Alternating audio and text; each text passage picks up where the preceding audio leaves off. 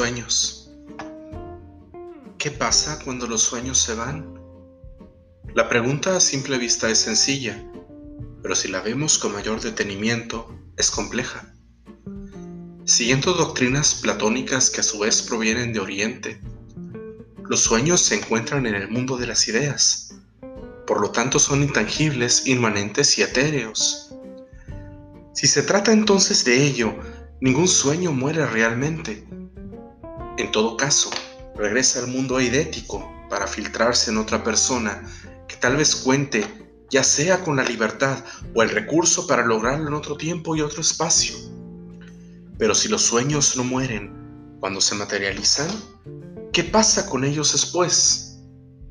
Su cometido ha sido cumplido. No pueden pasar más allá de haber sido concretados en algún plano de conciencia. ¿Mueren entonces al trascender del pensamiento a la realidad? ¿Cómo puede ser eso si continúan existiendo quizá hasta perfeccionados? Si nos decantamos por la teoría ilemórfica, también hay complicaciones. ¿Cuál es la realidad del sueño? ¿Su forma es solo la que le damos en lo onírico o es la que corresponde a la realidad? ¿Cuál es el acto? ¿Cuál la potencia? ¿El sueño o su realización? Y al pasar a otras corrientes de pensamiento parecería que no queda una respuesta clara, mientras el hedonismo postula que nos debemos dejar llevar por los sueños y en tanto den placer, el estoicismo nos limita a solo aquellos que no nos corrompan. En la Edad Media, la filosofía cristiana y la escolástica ignorarían el resultado de los sueños, suponiendo que es parte de brujería, adivinaciones o supercherías en general, como si Dios en esa y en otras religiones no se comunicara con sus apóstoles a través del mundo onírico. Luego se empezó a pensar que los sueños están ahí y se les abandonó en brazos de la psicología y psiquiatría para que los atendieran. El positivismo fue el culpable. Al margen de ello, la modernidad reconoció apenas su posibilidad. Como parte del fenomenalismo, cada quien determina lo que sueña. Desde el racionalismo provienen de la mente y del poder infinito de la razón. Si se abordan desde el empirismo, la experiencia de las personas determina lo que puedan soñar. Desde el existencialismo, ante la burda realidad se descarta cualquier posibilidad de logro de los sueños.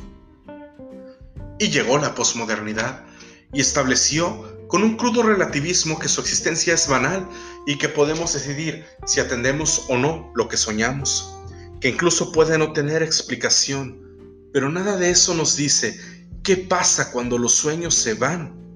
Solo aquello que los genera es su permanencia. La verdad es que lo desconocemos. Los sueños son erráticos, hoy están y luego se olvidan.